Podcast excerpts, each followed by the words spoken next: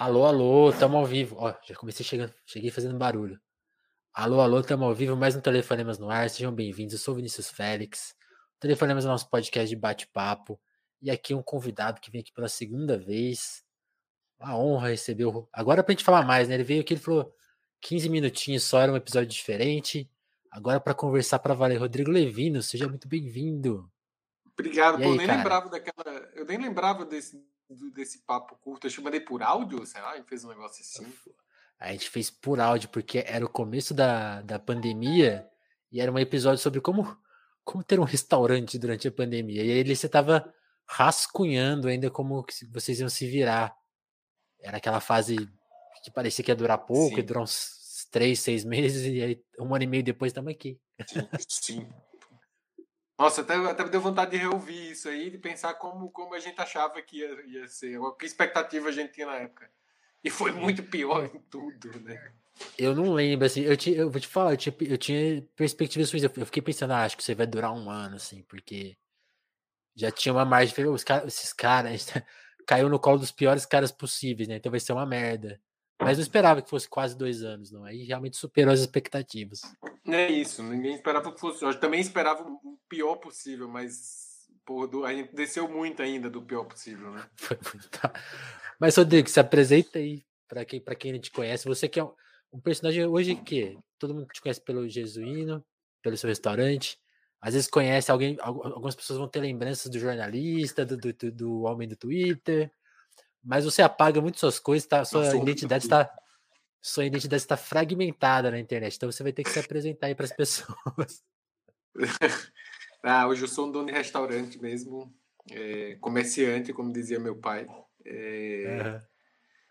Tem um restaurante nordestino em São Paulo que chama Jesuíno Brilhante, de comida sertaneja potiguar, paraibana. É, trabalhei em mais de 10 anos como jornalista, escrevi num monte de lugar legal, que já nem existe mais. Sobrou é. algum? Acho que só a Piauí deve estar de pé ainda. E a é, Folha, né? A, a Folha, né? A Folha, é... a Piauí, onde eu escrevi também, então, mas a maioria das coisas é, simplesmente acabou. E tem uma coisa que é, putz, eu não tenho arquivo de nada, assim, não salvo nada, não, não tenho, Cara. nunca quis organizar o que eu escrevi e tal. Né? Volta e meio lembro de alguma coisa e quero reler já em veículo que não existe mais. Esse, dias eu passei é, por isso. Assim, eu queria eu... reler umas coisinhas na Playboy, na VIP, não tem mais, não, não tem, tem, mais site, não tem. É, que é um negócio, que é um negócio triste pra caramba, assim, né? não tem mais memória. A gente achou que a, que a internet ia salvar tudo e ia, ia ser uma imensa biblioteca online para sempre guarda tudo. Isso é uma ilusão brutal, assim, da minha geração. Não tem nada, né? Esse, esse, esse, agora a gente que a Raíssa, a Raíssa ganhou o, o, a prata, né, nas Olimpíadas de skate. Eu lembrei, caramba, eu entrevistei ela quando ela viralizou. Tipo assim, foi uma das primeiras entrevistas da vida dela. A mãe dela ficava no Facebook, eu mandei umas perguntas. É, foi onde, onde que tá isso? Tá fora do ar, assim. O site que eu, que eu trabalhava não, não existe tem. mais e acabou. Tem um, aí eu achei um print. Esses tempos eu aquele... fiquei não, pode falar, ah, tá, tá. é que tá com, tá com delayzinho, a gente vai ter que se acostumar. Esses dias, eu, tempos atrás, eu achei três backups meus do Google Reader e fiquei realmente emocionado. Porque, putz, eu fiquei muito emocionado mesmo abrindo assim o um negócio, porque aquilo, era, aquilo sim era uma puta rede social. Nossa, eu achava, era, era, um, meu, era o meu lugar predileto na internet era aquilo ali. E, putz, no arquivo achei tanta coisa legal, tanta coisa que eu descobri, que eu fui pesquisando depois e que é, eu acho que, que foi uma das maiores derrotas, foi perder o Google Reader. Era muito ali, ali foi o capitalismo falando, né? O Google matou uma máquina boa Sim. só porque ela não dava o dinheiro que eles queriam e foda-se, né? Ah, mas é uma ótima ferramenta, não tá atrapalhando ninguém. Cancela. Putz, é, foi, foi muito ruim. É, é, isso, é uma das coisas que. Mas enfim, é isso. Trabalhei no jornalismo que não existe mais. Tem a Folha aí. É, mas mudou tudo muito, né? Mudou tudo muito rápido. Muito rápido, né? E é, é engraçado, né? Tinha uma crise anunciada, assim, aí a crise veio, né? Ceifou uma galera, ceifou um monte de publicação. E agora parece que deu uma estabilizada, né? Uma galera ficou meio bilionária de repente, agora tá tudo de boa, mas não, não tem mais os veículos, né? Os veículos sumiram. Sumiu tudo. É, revista, não existe mais as coisas que as, as mídias que eram é, importantes para outra época, né? Não faz mais Sim. sentido você fazer revista, que acho que era, era no fim das contas só era a coisa que eu mais gostava de fazer no jornalismo era era, era revista. Era revista. E não faz o menor sentido você, você ter uma revista, fazer uma hoje. E, e Levino, conta lembro... aí como. Você não lembra a última que você leu? Eu, eu nem lembro, eu nem lembro a última vez que eu comprei alguma alguma revista física, assim. Saquei. E, mas, mas conta um pouco da, da sua história. Quando, quando que você resolveu mudar para São Paulo e, e, investir nessa carreira? Porque você também escreveu, né? Antes de se mudar, você já trabalhava em jornal, né? Como que você foi se formando jornalista? A, a, conta assim do, do, do passo um até essa mudança, assim. Como Cara, você escolheu comecei, essa profissão? É, na real, não fiz faculdade de jornalismo, fiz direito, né? É, mas abandonei logo em seguida, assim, e fui trabalhar com publicidade, fui ser redator publicitário. Fiquei um tempo trabalhando em agência, mas não, não curtia muito, assim, não, não era é. minha. É, até que eu uh, comecei a escrever, sei lá, acho um blog, uma coisa assim, mas mandei um, eventualmente mandava um artigo ou outro para um jornal local e publicavam e tal. E daí, numa dessas, eh, eu estava trabalhando numa agência e um, um cara que foi muito importante para mim no jornalismo, depois, em Natal, chama Jane Vidal, ele eh, me chamou para ser redator na CBN Natal. Foi o primeiro lugar onde eu trabalhei no jornalismo foi na rádio, eu acho rádio demais também. Revista e rádio, e rádio são as duas coisas eh, mais legais que eu fiz no jornalismo, que eu gostava de fazer. É... E daí ele me convidou para ser redator da CBN, foi o primeiro trabalho que eu tive em jornalismo e fui ficando. Depois era uma rede de, de comunicação que tem, tem rádio, FM, AM, TV, esses conglomerados. É, tem... é Globo, né? E o quê? É, é da Globo, não é? Tudo, né? Ou não? Lá era é a Record. Record. Eu trabalhei na É isso, a CBN lá faz parte do grupo do qual faz parte a Record. Entendi. É, é isso, é meio fragmentado, assim. Nem sempre obedece essa mesma ordem que a gente vê aqui e tal. Ah, achei que era uma coisa é... só, que louco. Não, não é. É curioso isso. É... E daí fui trabalhar na TV depois, enfim, fazendo redação também. Depois trabalhei em jornal, é, jornal impresso, é, fui editor do jornal, escrevia também como repórter, é, articulista, fiz de tudo um pouco assim. Isso lá é, até 2008, né? Foi quando eu vim para cá. Mas eu acho que eu, uma coisa muito importante para mim foi estar tá lá ainda e conseguir escrever na Piauí. Isso é 2006. Como, como, como, que, assim. como te descobriram? Eu fui me descobriram por alguma coisa que eu tinha escrito na internet. O João, o João Moreira Salles é, um dia me ligou, coisa que eu nem tava no shopping, eu acho. Tinha acabado de almoçar no shopping, a coisa mais triste do mundo. É, e ah, é, eu sou o João e sou documentarista, mas é, tô, tô, tô, vou criar uma revista, estou criando uma com a ideia de criar uma revista em breve e queria pautas é, isso do Brasil inteiro, não sei o quê. Então essa foi a primeira coisa que eu escrevi é, com alcance nacional, assim. É, escrevi umas seis pautas na Piauí, mas eu acho que cinco, seis mais ou menos, assim, entre 2006 e 2008. É, na fase clássica isso do foi Piauí. o que a capo era era divertido assim, era a Piauí enquanto novidade ainda, né? Era muito Sim. bom, era editado pelo próprio João, que editava a Sessão da Esquina, que era para onde eu colaborava. É... Isso era legal, assim, era muito bom ser editado pelo João, assim, isso foi muito... Tive a sorte de ter bons editores, gente que sabia é, melhorar o, o, meu texto e tal. É... Então, quando eu vim para São Paulo, o que eu tinha de currículo era, era como fala, as matérias de Piauí mesmo, porque o que eu tinha feito lá em Natal era tudo veículo regional. O jornal impresso onde eu escrevia nem site tinha, era difícil. Nossa, eu, eu vivi isso aqui em Ribeirão. É isso, num, num, tem uns apagão assim. E daí quando eu vim, eu, eu, tinha de o meu cartão de visita, assim, principal das matérias da Piauí, da Piauí, porque era uma revista conhecida e tal. Mas eu passei certo. ainda uns meses tentando trampo e tal. O primeiro que eu consegui, assim, maior foi na Playboy, que foi deixar meu, meu currículo pro Aran lá. E o Aran me sugeriu de fazer uma matéria que era na Raposa Serra do Sol, que na época estava havendo conflito entre índios e fazendeiros, a, a, a reserva estava é, prestes a ser demarcada e tal.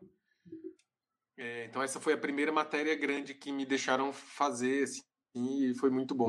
É, na época eu fui editado pelo Jefferson de Souza, que era redator-chefe da Playboy, e foi, foi ótimo também.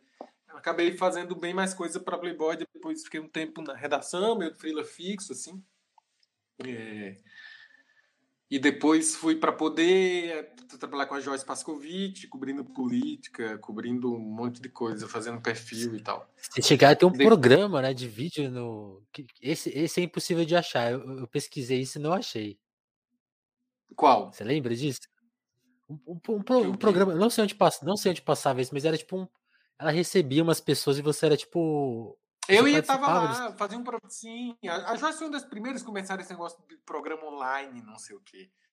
Pois é, é, é tão de outra era que não tem online mais, você não acha mais. Eu queria não muito ver. Não tem mais, porque isso era tudo no próprio site do Glamurama. Eu entrava meio papagaio de pirata para dar dica de livro ali. Era uma sueira.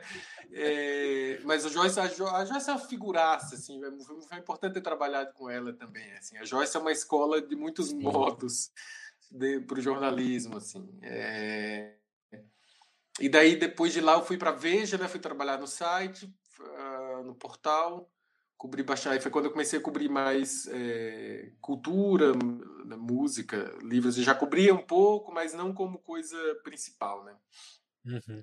Apesar de que na Poder, na revista da Joyce, eu, eu, eu editava cultura já desde sempre. É, e daí o, o, fiquei um tempo no site da Veja, depois fui para a Folha, e da Folha foi quando eu saí para a VIP. Foi meu último trabalho em veículo, assim, é, que foi quando eu mudei totalmente de área e fui, fui escrever sobre gastronomia, bebida e viagem que é quando eu volto a ter contato com o mundo de, de gastronomia, de comida, assim, que já era uma coisa da minha família, mas que né, tinha perdido a referência até quase. É... Então teve isso, é isso. Hoje eu estava pensando, é, é engraçado, é. É, você não tem mais o que se apegar, e nem na época você tinha muito também, mas eu, eu, eu acho que intuía isso, que era assim, ah, jornalista, do ponto de vista de carreira, assim, era meio um passo errado eu sair da Folha, porque tinha chegado recente, tava... Eu lembro que vinha de uma série de boas entrevistas até quando eu saí, tinha acabado de entrevistar o Fagner, o Alceu, é, a Melinha, uma tematicamente Nordeste aí, Ednardo e tal, Vitor Raminho, Djavan, aí você tava cobrindo mais um pouco de música. É, é, bem, eu fui para de uma coisa divertida, assim. Aí se abriu, se abriu outro mundo para mim, porque é, comida, é comida e bebidas são um assunto muito foda de estudar e de descobrir. Putz, é muito rico, é muito bom. Mas uma, coisa legal que eu, que eu lembro de você escrevendo é que você já. É, aí vale para todas as áreas, tanto literatura quanto música e depois comidas. Eu sempre senti que você já conhecia as pessoas tinha um conhecimento. Como que você foi formando esse conhecimento, assim, tipo, de conhecer as pessoas? Como que foi essa. Tá, tá travando aí pra você? Um pouco, mas tô, tô ouvindo. Ah, beleza. Ah... Mas como que foi essa adaptação de, de, de chegar em São Paulo? Assim, já conhecia quem, quem, quem você conhecia? Como que foi se adaptar a essa Muitíssimas pessoas foram muito importantes, eh, muitíssimas pessoas foram muito importantes. Assim, comecei citando, por exemplo, eu lembro o primeiro cara, cara que me deu um freela minúsculo, mas foi o primeiro deles, foi o Ricardo Calil, quando era editor da Trip. É, eu já lia o Calil na época do No Mínimo. Então, muitos dos caras com quem eu depois passei a lidar era gente que eu já, já lia há um tempo, já eventualmente trocava e-mail. Conversava com o Arthur da Pieve na época, o da Pieve me dava muita dica também de música, de coisa para ler e tal. Eventualmente trocava e-mail com, com o Arthur. É, gente com quem eu acabei trombando depois a trabalho. Era ótimo cobrir flip com ele, o Rock in Rio, sei lá, essas coisas. É... Então na Playboy teve o Rivoiro, o Jefferson, o Aran, que foram os caras que me editaram, assim, que me davam é, dica de pauta, me, me, davam liberdade e tal. Trabalhar com a Joyce foi muito importante também, porque na, na, na revista da Joyce, pronto, outro cara que foi muito importante para mim, o Fred Melo Paiva, puta jornalista, é, maravilhoso, grande texto. É, trabalhei com o Fred uns meses que foram muito bons, assim. É, depois, quando fui para Veja, é, trabalhei com a Milene também, que foi muito bom. Tive muita liberdade com ela de fazer muita coisa. Paralelamente, fazia umas coisas na Playboy ainda. Quando eu estava na Veja, editei umas coisas de literatura na Playboy. É, o, tempos atrás, quando o Rubens Fonseca morreu, até mas isso é de antes, não dessa época da Veja, assim. Só abrir um parênteses aqui, porque essa história já é conhecida, conhecida, sei lá. É, quando o Rubens Fonseca morreu, a gente estava lembrando, tava lembrando com o Aranda quando publicou, quando a gente, quando a revista publicou o Rubens Fonseca com dinheiro de mulher pelada. Que a gente conseguiu um com Conta essa história, dele, era caro pra é cacete. E, é, compraram o original é dele. Né? aniversário né? de, de agosto de 2008. Era edição de aniversário Playboy e o Aranha era editor. tinha acabado de chegar na revista. Assim, eu cheguei na revista em março de 2008. É... Peraí. Temos uma evasora. É. é. Cheio de pena. Cheguei na revista em março de 2008. Em Poxa, era edição de aniversário. E daí eu tava, tava editando. O Aaron falou: ah, vamos fazer uma parte de, de, de literatura, um, com, procurar escritores e tal.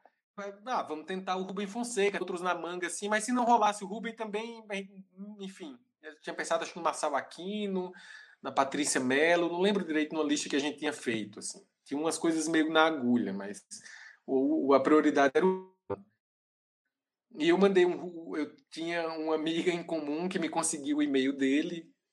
É, e eu mandei um e-mail direto, assim. Eu sou o Rodrigo da Playboy. E a gente queria muito um conto seu para a edição de aniversário. Isso um, um, mês mais ou menos antes da edição fechar, assim, bem no começo. E sumiu, assim. Não deu notícia mais, a gente já tava meio. Ah, não vai rolar, né? Ele não te respondeu de prima. Tinha um texto do Ivan Lessa já, a revista era a Priscila do, do BBB, que estava é, na capa e tal. E daí, uma hora, o Rubem Fonseca cai na, na caixa de e-mail, assim. Eu, Puta merda, o cara respondeu.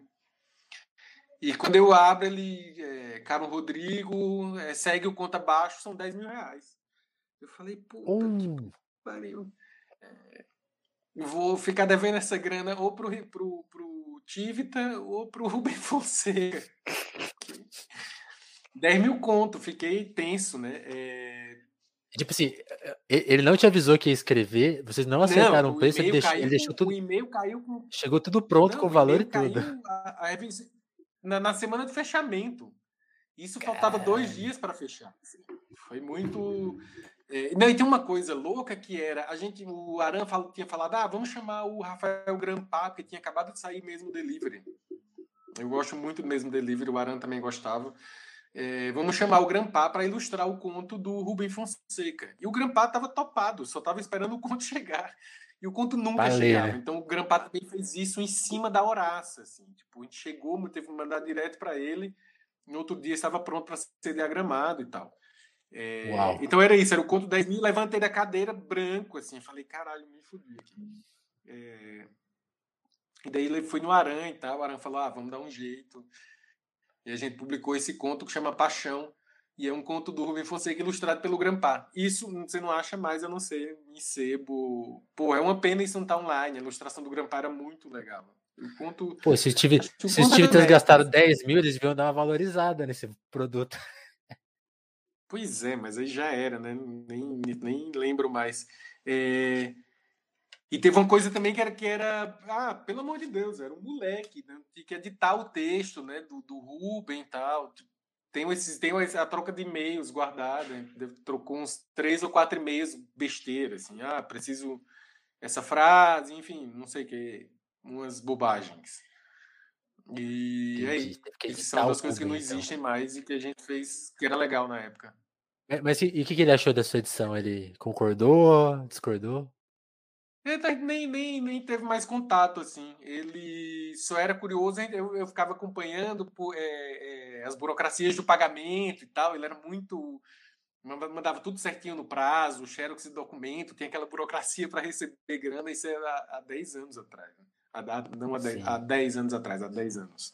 Tinha Pix. É, não tinha Pix, é isso. Você tinha que mandar um cadastro para Bio e nos seus documentos. Ele mandava tudo certinho para Ana Maria, que era a secretária da Playboy, que era uma espanhola, uma senhora espanhola maravilhosa. Assim. Também tem muita história lá dentro da revista. Que demais. Desses, desses personagens que você entrevistou, quais, quais são os mais. Que é, é isso, o seu e-mail deve ter umas joias, né, umas pérolas assim, de pessoas quase inacessíveis, assim. Quem, quem, quem mais do ramo de, de inacessíveis que Ah, não sei se tem tanto, não. Acho que o Ruben era o mais. O Ruben foi, foi legal, assim. É, essa história é legal. Tremei na base quando eu recebi e tal. É, falou agora nos e-mails. É isso, acho que eu perdi a maioria das coisas. Essa semana, essa semana eu lembrei de uma entrevista muito antiga, em 2000 e cinco, talvez, que eu fiz com Antônio Cícero, por exemplo. Quero, queria reler isso e não achei mais. É... Quando eu estava lá em Natal, eu entrevistei bastante gente, assim. Entrevistei o Coni, entrevistei o Zueni, entrevistei esses jornalistas mais da antiga, assim, quando eu ia para eventos literários, era bacana. Mas não, não, não, não sei, acho que não, não, Tô pensando aqui, não, acho que o Rubem Fonseca foi o pelo não foi nenhuma entrevista, foi um contato, assim. É, mas fiz entrevistas bacanas que eu gosto até hoje. Entrevistas com, é isso que eu falei com o Fagner, com o Alceu, com a Melinha, que era uma galera que eu gostava. Quando eu tava, era um período que eu estava na Folha, eu falei, ah, vou aproveitar fazer um monte de coisa que eu gosto. Vou atrás das pessoas que eu gosto. Então, aproveitei uns ganchos que era 40 anos de, de pavão misterioso. É, daí aproveitei para entrevistar todo mundo. Entrevistei o Fagner nessa época também. Então. Entrevistei escritores também, entrevistei. Gostava muito de uma entrevista que eu fiz com o Tobias Wolff, que é um puta escritor americano, pouco lido no Brasil, assim, que eu achava ele demais. Ele veio para Flip, mas aí acabou saindo bem pequenininho na Folha. Eu fiquei puto nesse dia. Coisas de jornal e tal. É, entrevistei a Joyce, Joyce Carol Oates, entrevistei Uau. o Henrique Vila Matas em casa, de, na casa dele em Barcelona, isso foi, foi legal. É, o Henrique também veio legal. numa flip, não veio? E o quê? Ele veio numa flip, não veio? Ele veio numa flip, ele veio algumas vezes para o Brasil. Eu entrevistei ele em 2012. Ele mora no morava, não sei, ainda no bairro do Grácia em Barcelona. Eu fui para o Primavera Sound e aproveitei e marquei uma entrevista com ele. Entendi. Aí, aí eu queria te perguntar dessas, dessas duas paixões suas, literatura e música, assim, tipo, você você estava comentando comigo de fazer um podcast, né? De shows de 2001, é, assim, né? E aí teve 2011, essa né? fase. Shows que completaram 2011, né? Mas, mas eu, não, eu fui fuçando as coisas. Eu vou falar que não vai sair do papel, eu vivo tendo ideia que eu não faço nada mesmo. É, é, eu, fiquei então pensando então, é isso. Mas vamos aproveitar para fazer esses shows agora, então. É, pois é. é. Eu vi bastante coisa, você viu também, né? Período que você ficou cobrindo música e tal. É, e daí fiquei pensando, esse ano fiz uma lista de shows que, que fizeram 10 anos. E, putz, era isso. A minha ideia era tentar recontar esses shows enfrentando a minha própria memória, né? Por exemplo, coisa, é, eu vi shows, eu estava lembrando de um show que eu vi do Mercury Heavy. É, tocando o Deserter Songs na íntegra. Esse show foi lindo, assim, esse show foi um negócio estupendo, cara. Eu vi esse show num lugar de Barcelona que chama Pueblo Espanhol, que é um castelo. Eu sou, oh. sou um jeca, pelo amor de Deus. Cheguei em Barcelona. É, porra, vi um show no castelo. Para mim, todo castelo é de idade média, meu amigo. É, ficava com essa coisa na cabeça assim, caralho, vi um show do Mercury Heavy num castelo medieval. Na real, o Pueblo Espanhol foi construído em 1929 para uma exibição, uma, uma, exposição anual que aconteceu em Barcelona e tal. A bagulho era tudo feio. Enfim, era isso, revisitar essas coisas, revisitar a memória, como eu é, tentar ver vídeos de YouTube e tal. Era isso, é só uma ideia. Eu vi coisas muito legais esse ano, no caso de 2011, né?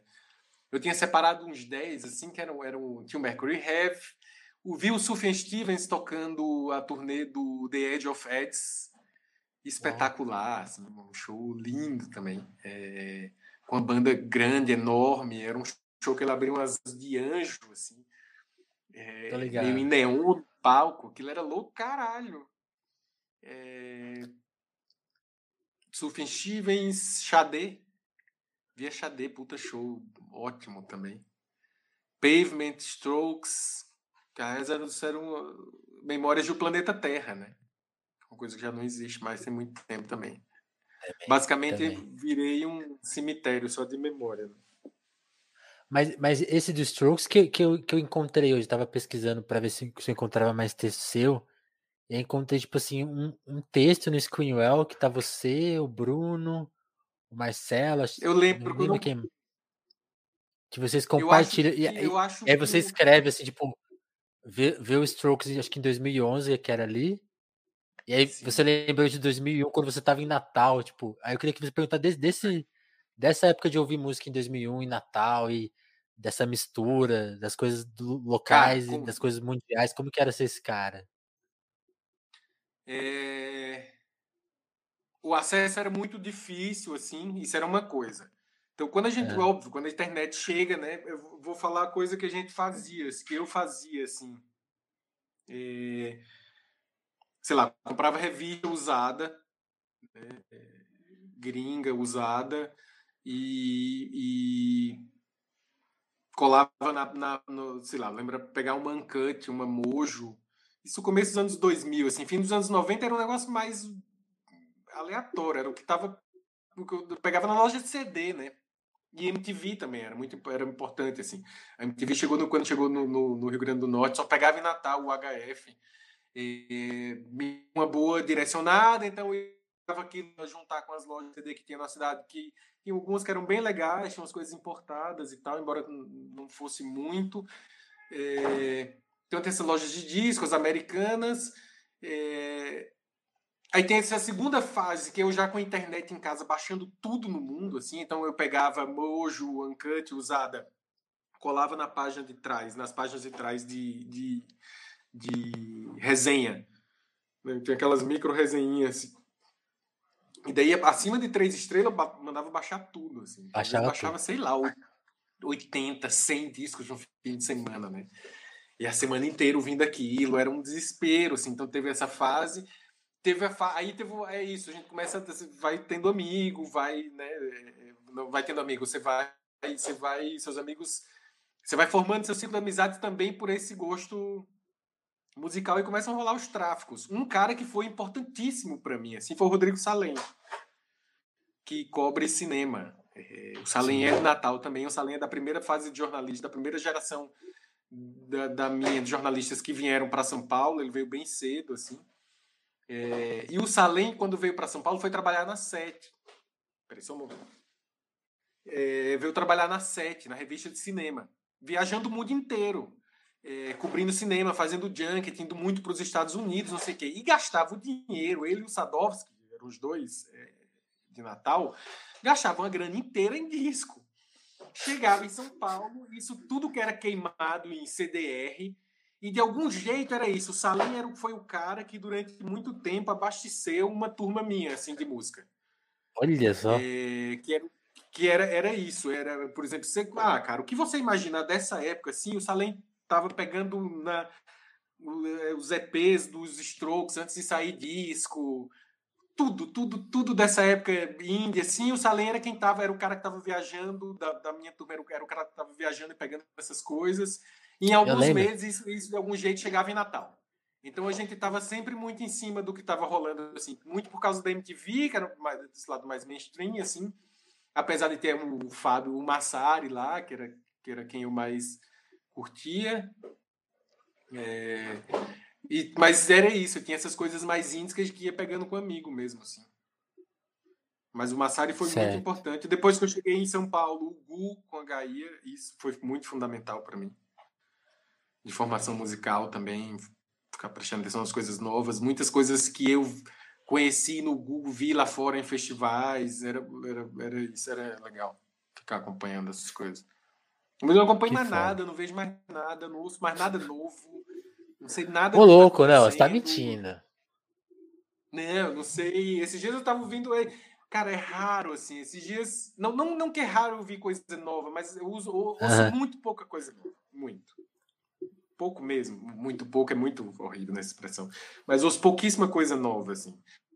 Esse ano gostei muito do disco do Pharoah Sanders com a Orquestra Sinfônica de Londres e o Floating Points. Gostei do disco do Dark Side, que saiu também recente, mas uma coisinha ou outra. Gostei do disco do Amarante, mas ainda não voltei para ouvir mais. Mas não sei nada, assim, o que tá rolando. Sei... Aliás, legal que você falou do Amarante, que você é um você que me ajudou a gostar do primeiro disco dele, que na época todo mundo bateu e você falou bem, você lembra Puta, disso? eu acho Cavalo um descasso. Cavalo é um descasso. Cavalo é um descasso musicalmente, as letras.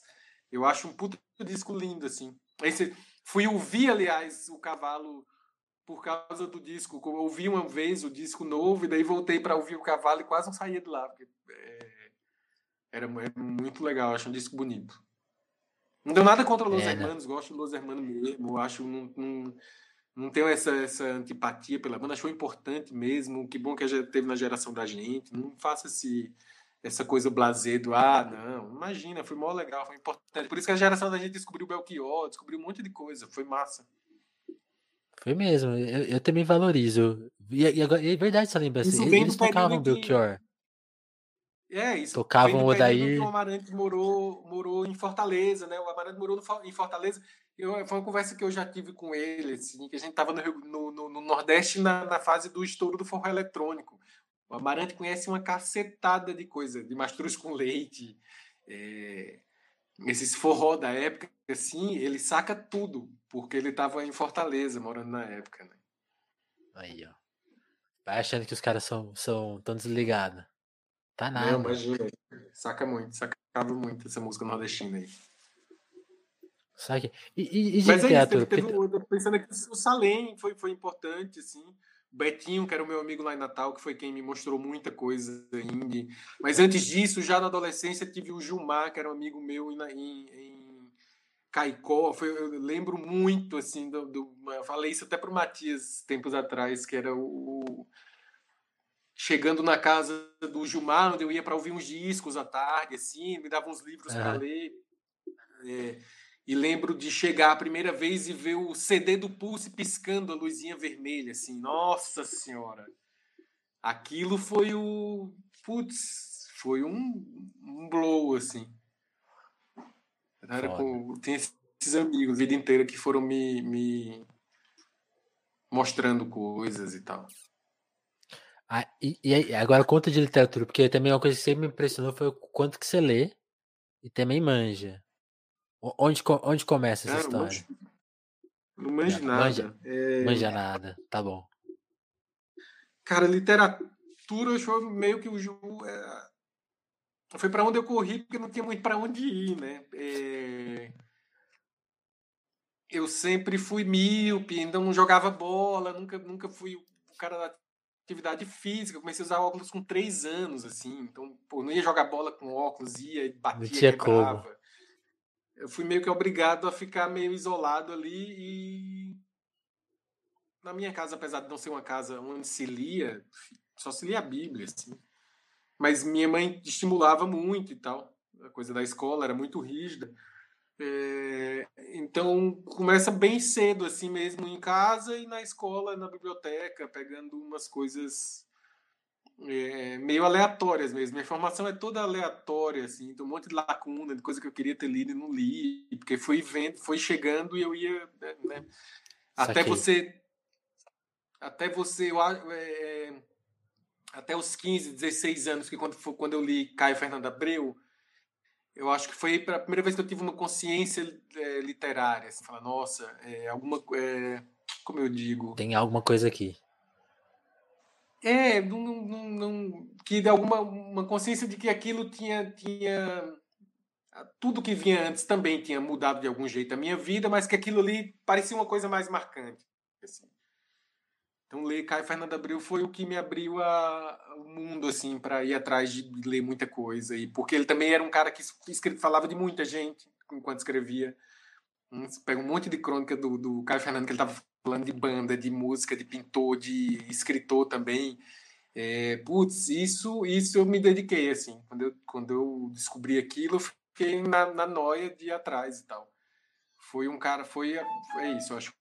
O que a cabeça é ler o Caio Fernando, depois ler o Feliz Ano Velho também, do Marcelo Rubens Paiva, né? É, Moranos Mofados, que era da coleção lá da Brasiliense, agora que eu não lembro o nome. Mas ler esses dois livros foi o que me abriu a cabeça, assim. É... Eu, te, eu tenho, eu tenho uma lembrança do.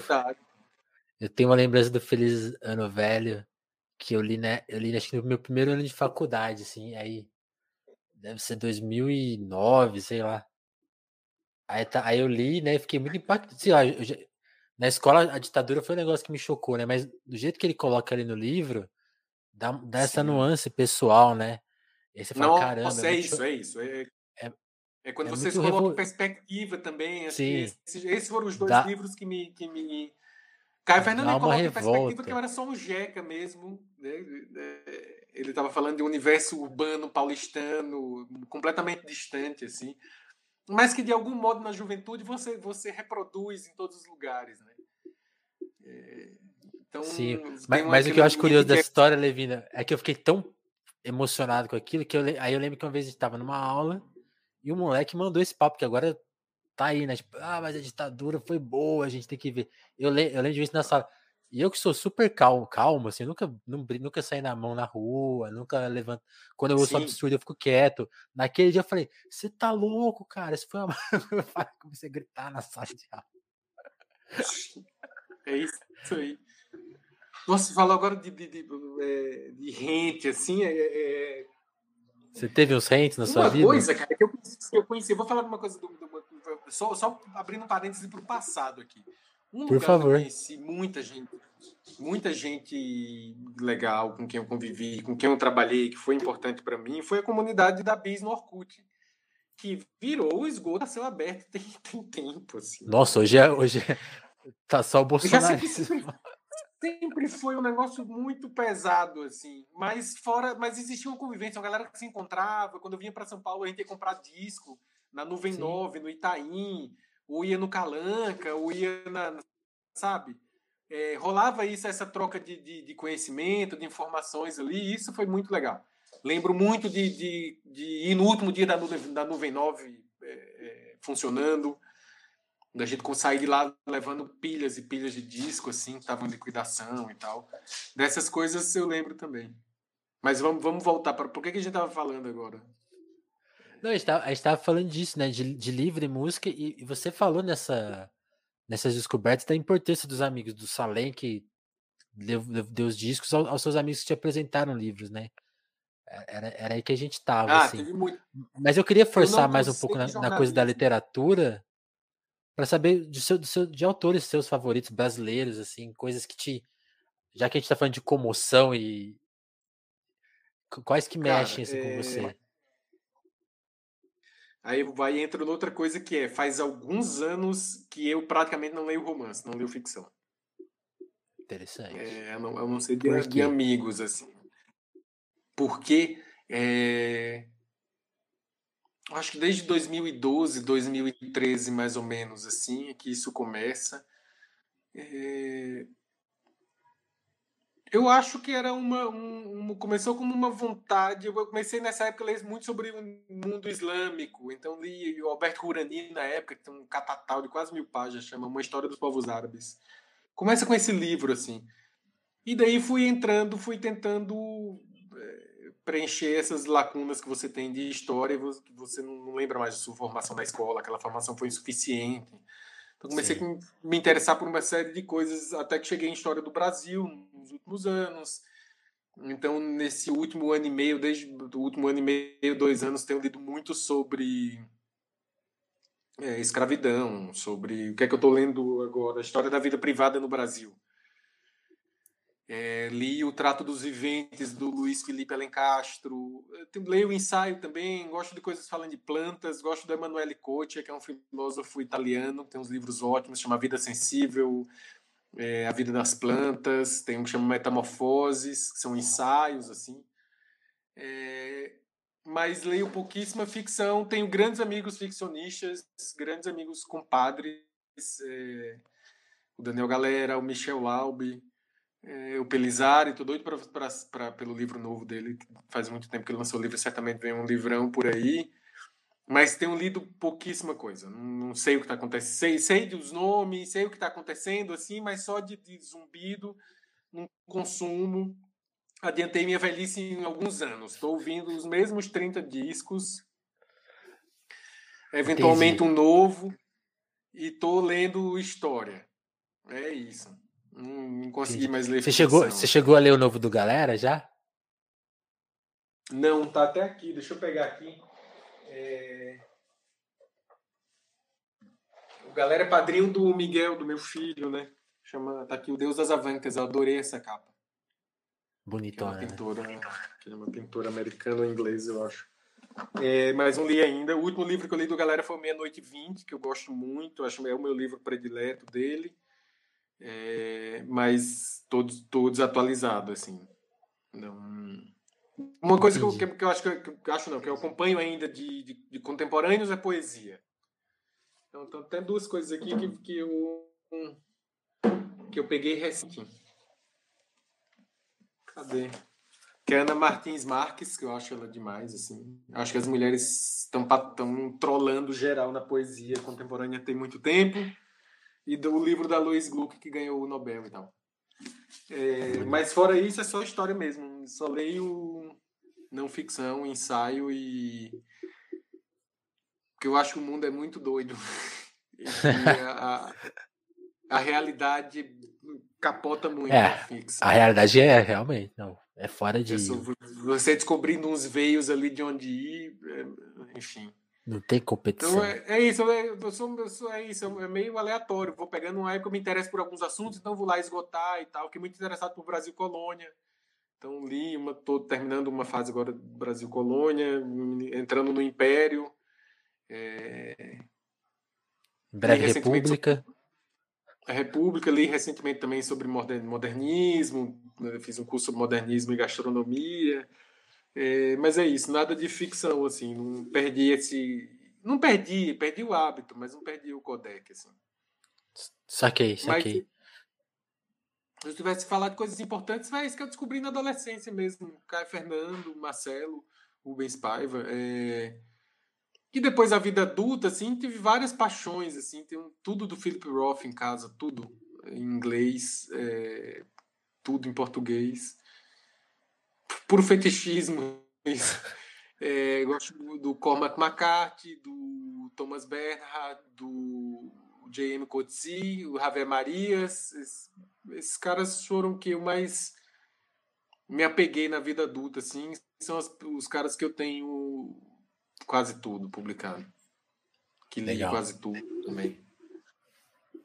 É, tô, tô, falando que você, que, você lê, que você lê muito. Quantas pessoas têm autores com, completados assim? É pouco, cara. Ah, mas aí também você perde um monte também, né? Podia ter lido outras coisas, sei lá. Mas é isso, tive, tive, por exemplo, teve um, um ano e meio assim que eu falei, putz, preciso ler os russos, né? Porque eu tinha lido pouquíssima coisa. Então não Sim. li os catataus, mas eu li de cada um, um ou dois. Um assim. pouquinho. Pô, uns 15 autores, 10, não, uns 15 não, uns 10, 12. Li, acho que o maior que, deles que eu li foi o Oblomov, que era do Ivan Goncharov. Goncharov, que é muito maravilhoso, assim. É... Que tinha aquela edição bonitona da Kozak, né? E tinha a edição bonitona da Kozak, que eu dei de presente pro, pro Daniel Pelizari. Aquela edição hoje está custando uns 2.500 reais e tal. É, Aí, Daniel, você já precisa de uma grana? Não é isso? Tempos atrás eu fui nessa, falar, ah, vamos fazer aqui piada que era é, quanto você enquanto você tem de, de grana em livros da Kozak em casa, né? E rapaz, dá para Tem bastante. Porque isso super. Dá pra sobreviver um tempo. Guerra e Paz por 4 mil reais a edição. Nossa. É, é. A edição de capa de. É coisa que eu comprei por 250, sei lá. Tem quando, bastante coisa. Quando, quando você chega. Você falou, né, que quando você estava em Caicó, em Natal, as coisas eram. Tinha uma coisa de acesso. Você chegou a ficar. Quando chegou em São Paulo, com grana, e acesso, chegou a ficar deslumbrado, vou comprar tudo. Chegou, chegou a ter essa ah, fase? Ah, óbvio. Nossa, sim. É... Pô, cheguei em São Paulo quando a Livraria Cultura da Paulista era um negócio, né? Eu tô pensando nesse lugar propriamente. Exatamente, porque você chegava ali, quando eu cheguei em São Paulo, eu falei, quero ser vendedor na cultura para tirar uma grana, se eu não conseguir trabalho no jornalismo e tal. Uhum. É... Aproveitei tudo possível, meu amigo. É, é isso, é, tipo, é, eu nunca tinha tido aquilo. Então, eu, esses tempos atrás, eu estava lembrando da, da sessão Corujão, do Belas Artes, que você via filme de meia-noite até as seis da manhã. É... Verdade. Eu morei numa cidade, a maior parte da vida, que tinha dois cinemas, porra. Então, imagina, se eu tinha oportunidade de ver tudo possível, eu ia lá, ia para cima, assim. E gastei uma puta grana também. Viaja, quando viajava, lembra isso, de, de voltar da Espanha com a mala cheia de CD, de livro e de quadrinhos e de coisa, assim. Gastei muito com isso. Já me desfiz de bastante coisa, não tenho mais CD hoje, por exemplo. É, tenho, tenho LP, já me desfiz de muito livro que eu recebia também quando era jornalista, né? Lá, já cheguei a ter quase 3 mil, acho, sei lá. Mas você não precisa disso tudo. Você não precisa nem do tanto que eu tenho aqui, né? É... Mas é isso.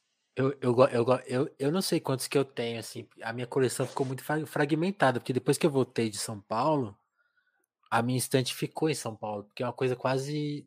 É uma coisa muito Nossa, é difícil é de transportar. Isso. É horrível Quando de transportar eu vim para São Paulo em 2008 e meus livros só vieram para mim em 2011, eu acho. É por aí. Eu, fui, então... eu, eu lembro, então a, a, minha primeira atitude foi trazer em blocos, assim, tipo, eu trazia cada, cada ida e vinda, vinha uns 10, assim, mas era, deve ter uns 200, 300 lá, assim. Tem muita coisa. É, acho que em casa hoje deve ter uns quase mil, talvez. É que, é, é, é, uma vez eu vi o galera falando disso, assim, não, eu cheguei numa conclusão que eu tenho que ter, sei lá, tem uma estante na minha casa, é a galera que, que eu vou ter. linda em casa. E, e, ele não quer exceder ela, assim, aí eu vi esse papo, ele fala, quando começa a exceder, o que tá sobrando some, assim, dá para alguém. Sim, sim. Eu preciso fazer isso, que ali atrás, tá vendo? Tá até um monte de livro excedente na frente e tal, espalhado ali, pela mesa. Aqui, é, é aí que começa pilha, o cacete. Mas, Levino, me conta, como você ficou amigo do galera dessa turma? Porque foi, foi da sua fase de escritor? Você chegou a arriscar ser escritor? Cara, o galera eu conheci, vou, vou contar que a Piauí foi, foi o que me, me. Tem uma coisa. Hum. Acho que eu tenho aqui. Pera aí, só um momento. Tranquilo. Que era um folheto que vinha no primeiro número da Piauí. E aqui vinham uma, uma, atrás vinham as fotos de todos os colaboradores. Vanessa. E eu era o último. Cadê? Aqui. Olha lá. É, que tá então, escrito aqui, aí? Aqui tinha um monte, então aqui tava o Galera, aqui tava o Antônio Prata, aqui tava o Cassiano, depois é isso, uma galera que virou amigo e tal. É, o próprio João, o Antônio. É, o, o galera, acho que foi. O Antônio foi o primeiro. O Antônio foi, foi. O Antônio conhece há mais tempo porque ele foi em Natal participar de um evento literário que eu acho que eu mediei a mesa. Então depois a gente saiu para é isso, saía para conversar e tal.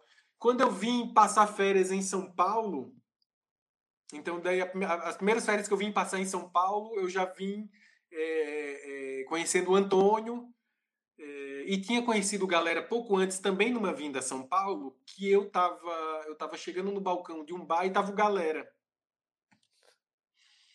E, e acho que a gente tava esperando nesse dia o Chico Sá. O Chico, o Chico foi o primeiro de todos, é isso.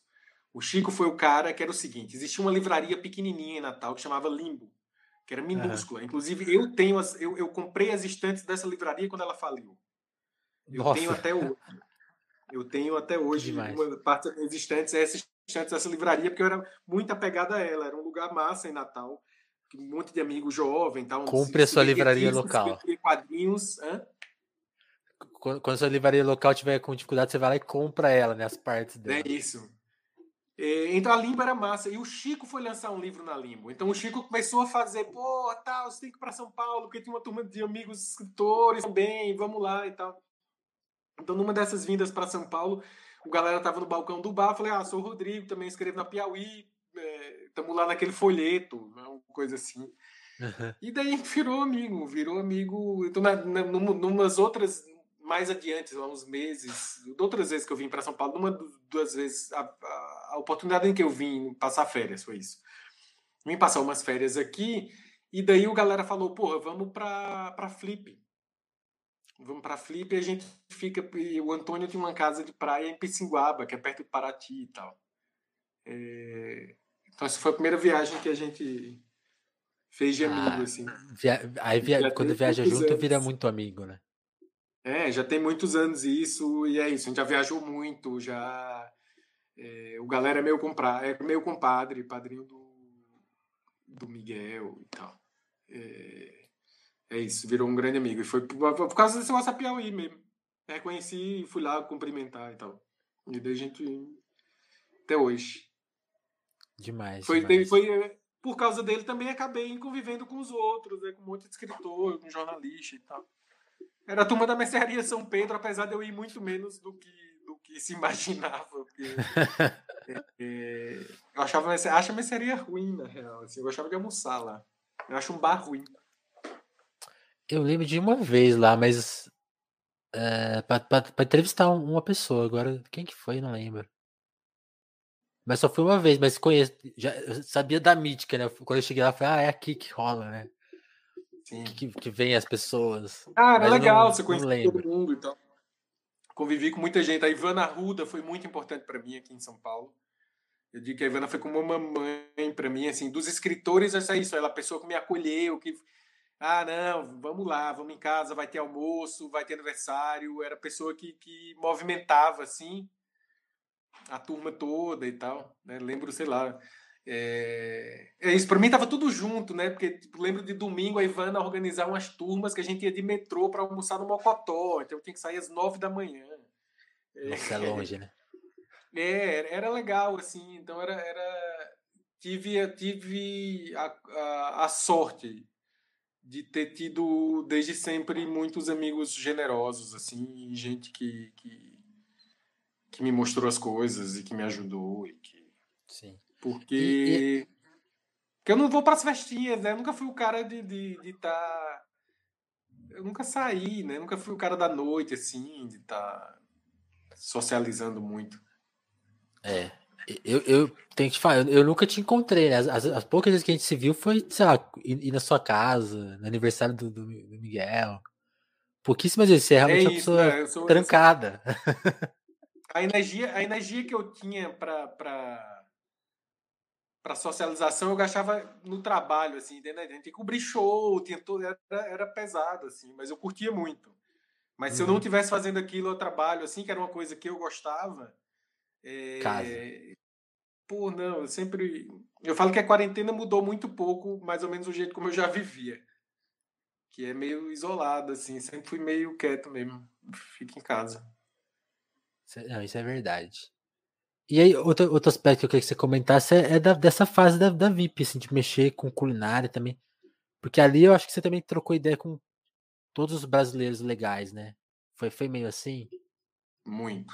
Viajei, viajei oito países para para comer, para beber. Isso foi muito importante. Como que foi essa Mas, fase? Divertido, só foi divertido divertir. pra cacete. Peguei o último suspiro do jornalismo com algum troquinho assim. É... Tem uma coisa do, do, do, Pensando aqui. A primeira, a primeira vez que comida, né? É uma coisa que minha família sempre lidou e tal, mas a primeira vez que aquilo me desperta com um sentido literário foi quando eu li Calor do Bill Bufford, que era o cara que era editor da New Yorker, larga para aprender a cozinhar, então ele vai ser assistente do Mário Batalla em Nova York e de Bata o Batalha falar, você tem que aprender a lidar com carne. Então você tem que ir para Toscana conhecer o Dario Cecchini, que eu conheci depois em 2000 e 2014, 2015, tive uns três encontros com o Dario aqui no Brasil e fui para Toscana. Eu fui para Toscana, depois de um calor. o percurso dele. Mais... É o quê? Você fez o percurso dele. É isso, é, é, aquele, aquilo me marcou muito assim na época que eu li, mas só reencontrei isso anos depois. Quando eu conheci o Dario foi, putz, foi muito, foi demais assim. É, em 2018 eu fui para Toscana e fiquei dois dias Panzaniquiante, que é o vilarejo dele e tal. É... Então, calor foi a primeira coisa que me desperta assim, caralho, comida pode ser uma coisa legal. Escrever sobre comida ou ver comida desse jeito. Em 2009, quando eu estou na Poder, a Joyce me manda para passar três dias na cozinha do Fazano. Para fazer um perfil da cozinha, como é que funcionava a cozinha do Fazano. Certo.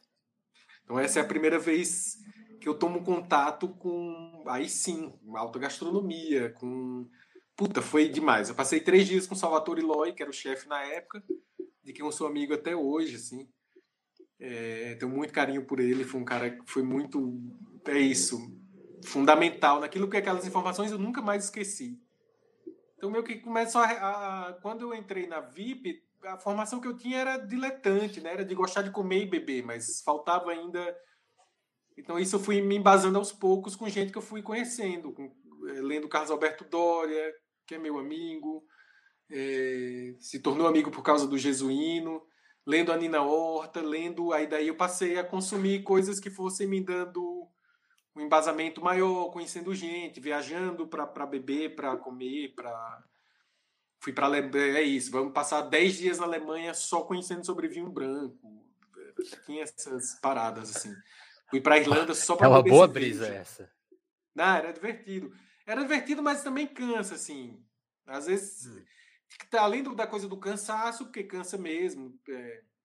Eu lembro que passei, a primeira vez que foi para Portugal, provei 110 rótulos de vinho.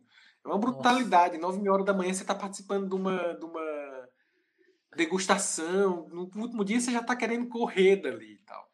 Mas óbvio que é divertido. É, vivi muita coisa legal nisso também, nesse meio assim de comida e tal.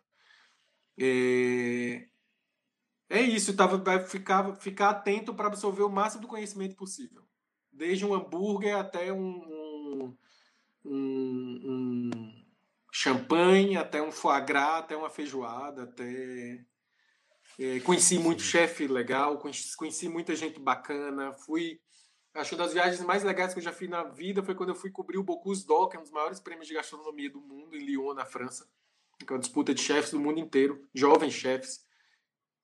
É, e naquele ano foi meio que a despedida do Paul Bocuse. Assim, ele morreu no ano seguinte, mas já estava bem doente. Então houve, foi uma romaria de chefes franceses para ir para Lyon se despedir do maior chefe do século. E eu estava lá, Sim. aquilo foi, foi muito especial. assim. Eu estava lá com o Roland Villar, que era um chefe francês é, que na época morava no Brasil, de quem também fiquei amigo.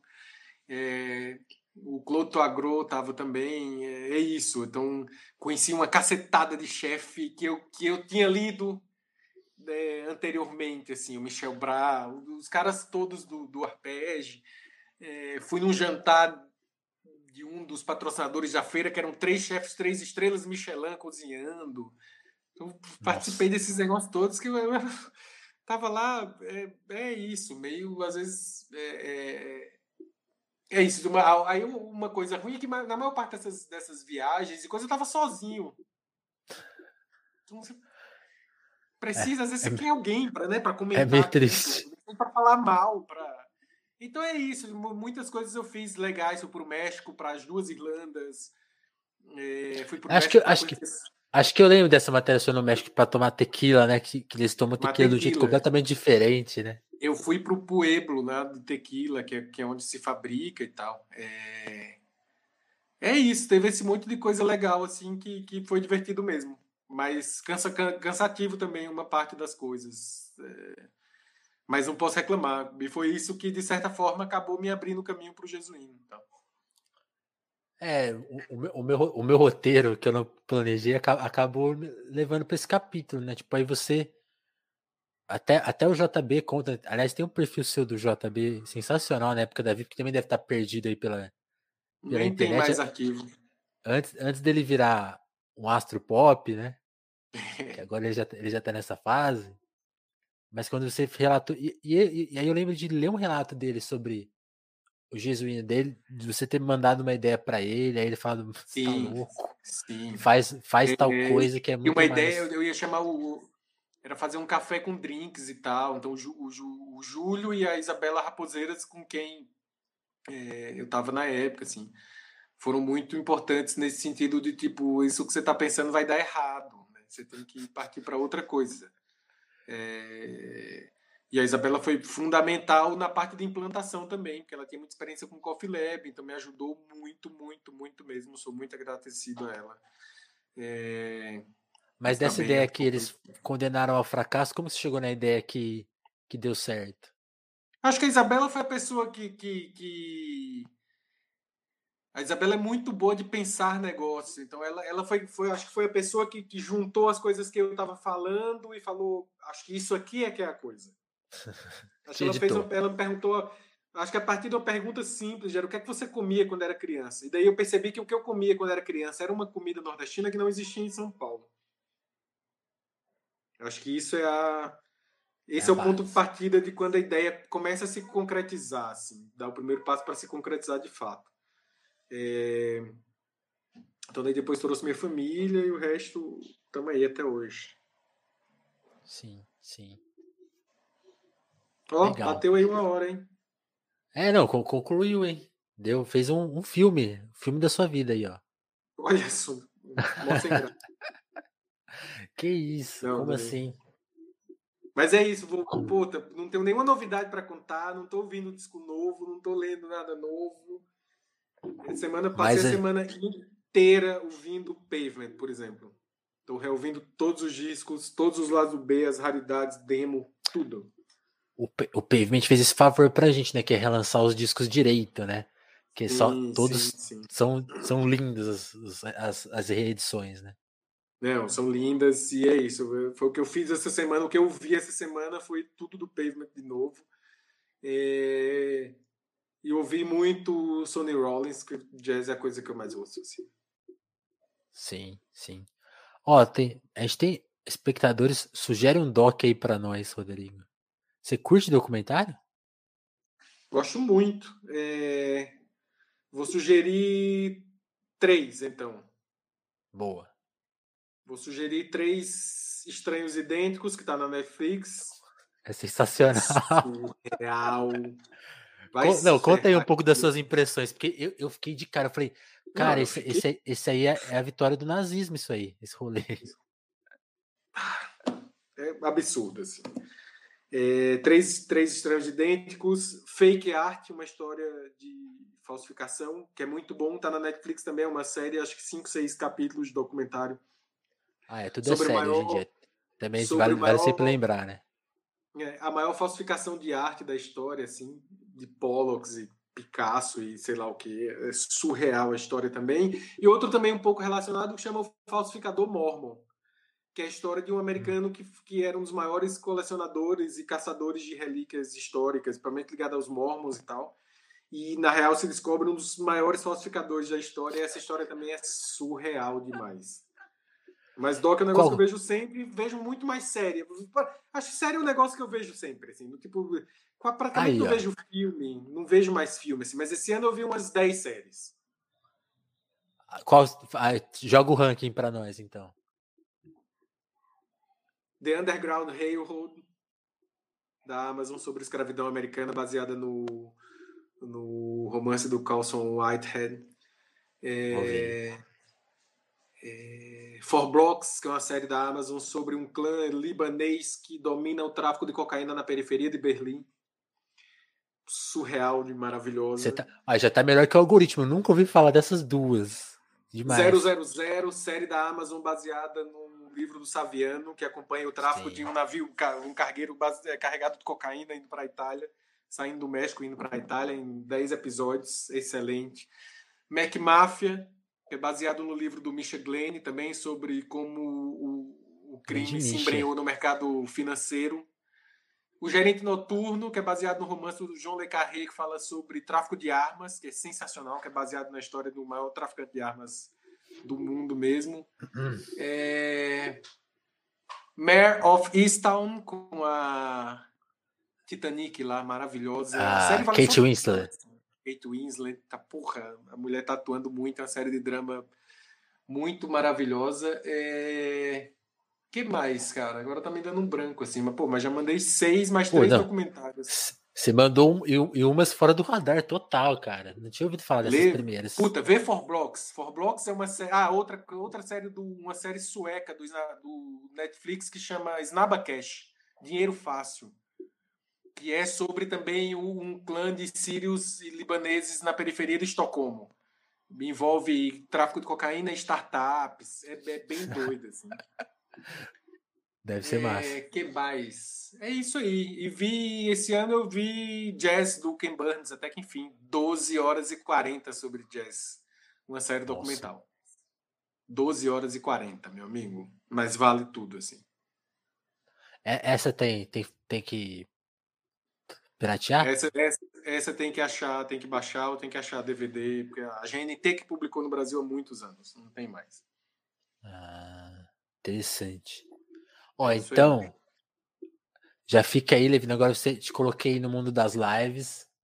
Fica aí o gostinho para você chegar nesse mundo, trazer esse. A gente fazer o seu, o seu programa de rádio, onde você vai falar de série com a gente. Vamos fazer o programa das, dos 10 shows em 10 anos. 10 shows Não, a 10 ter... anos. Voltamos a, a viver fazer como há 10 anos atrás? É, o título pergunta, assim. Tem que citar o Renato. Sempre. Amo a Legião, tô nem aí. Legião é bom demais. Ah, agora, não, agora aí, ó, mais um top. Eu sou, eu sou um dos Esses dias, cara, não sei se você acompanhou isso. A gente, a gente trouxe a Bia Abramo aqui, né? E a Bia. Olha só que legal, gosto muito da Bia. A Bia tem um. um conviveu com o Renato, né? Tipo, eles. Sim. Quando, quando o Renato veio para São Paulo pela primeira vez, ela até, ela até contou de, de que, que, o Renato se apaixona por ela e pelo cara que ela tava na época, aí ela fala assim, até mais pelo cara do que por mim. E é um papo muito legal. E ela fez uma defesa, assim, e ela tem uns textos sobre a Legião que são muito legais. Totalmente, falei, imagina, tá vendo? Eu, eu sempre bobagem. soube que a Legião era legal. Eu acho uma bobagem essa coisa de tentar renegar umas, umas bandas que você gostou na adolescência. Ou... Imagina, foda-se. Legião era bom demais, tô nem aí, ouço até hoje às vezes. Assim. Eu acho bom muito demais. do do As Quatro Estações e gosto muito do Cinco, mas conheço todas as músicas até do, do, do a última estação lá. Nossa, Clarice, o Cinco é muito coisas... bonito, né, cara? É totalmente doidão, depressivo, Porra, tá Brasil. Tá louco, Se Não, então é bonito. viessem a minha rua e 20 mil é, soldados é, rugissem à sua procura, eu não diria nada. Porra, é a foda. gente tá vivendo isso aí, maluco. E, e, outro cara que a, a, gente falou de olhar, de sensibilidade pro. Pra esse lado nada bonzinho do brasileiro que agora to, parece que a gente tomou consciência, né? Tipo, oh, caralho, você vive num, num país meio. Mas já tava tudo horrível. Lá. Tava tudo lá. Violência, sexismo. Houve 1985 da Legião. 65, né? 65 e 85. É, enfim, é isso aí. É muito bom. Copiava Gang oh. of War? Copiava, mas copiava lindo. Pô. Né, tá tudo certo também, imagina. Nenhum problema. O é Andy Gill aprovou, lembrem sempre disso. Lembrem é isso. disso.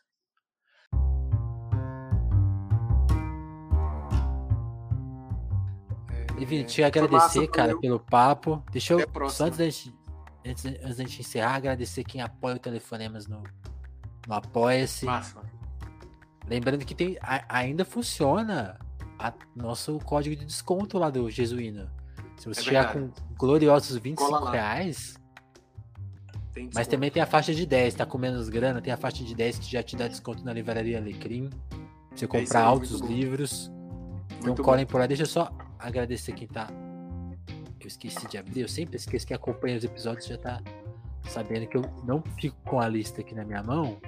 Aí nessa hora ela fica esse, esse momento Boa. constrangedor, mas já tá aqui, ó. Pronto. A lista atualizada, porque a gente inclusive recebeu um apoio esses dias. Então eu quero agradecer a Adriana Félix, André Camurça, Dagmar Pinheiro, Dava Brantes, Douglas Vieira, Ismália Santos, Jéssica da Mata, Lívia Rossati, Romanelli, Sabrina Fernandes, o Gabriel Nunes, Matheus Botelho, Tatiane Araújo, Pedro Duarte, o Eric Marlon, o Diogo Burilo, Kleber Monte, Davidson Mati, Juan Borborema, Amora Juliano, Vitor Beda, Lucas Monteiro, Augusto Batista, tô ficando sem ar. Matheus Fonseca, Ana Martins, Thiago Benício, Marcelo Pereira, Guilherme Ruim e o nosso mais novo integrante, o Caio Teixeira. O grande Caio. Vocês tem um episódio com o Caio aqui, o, Kael. Procurem o, o, o, grande hacker das timelines aí do Twitter atualmente. Esses Vou dias procurar. um cara tava defendendo o Borba Gato, ele meteu um lero-lero lá, o cara ficou discutindo com um gerador de lero-lero, assim, coisas. Obras de artes virtuais. Maravilhoso, quero ver. Obras é nóis então, até a próxima. Valeu. Divino, obrigadão, mano. Até a próxima, Eu sim. agradeço. Falou. Valeu, gente.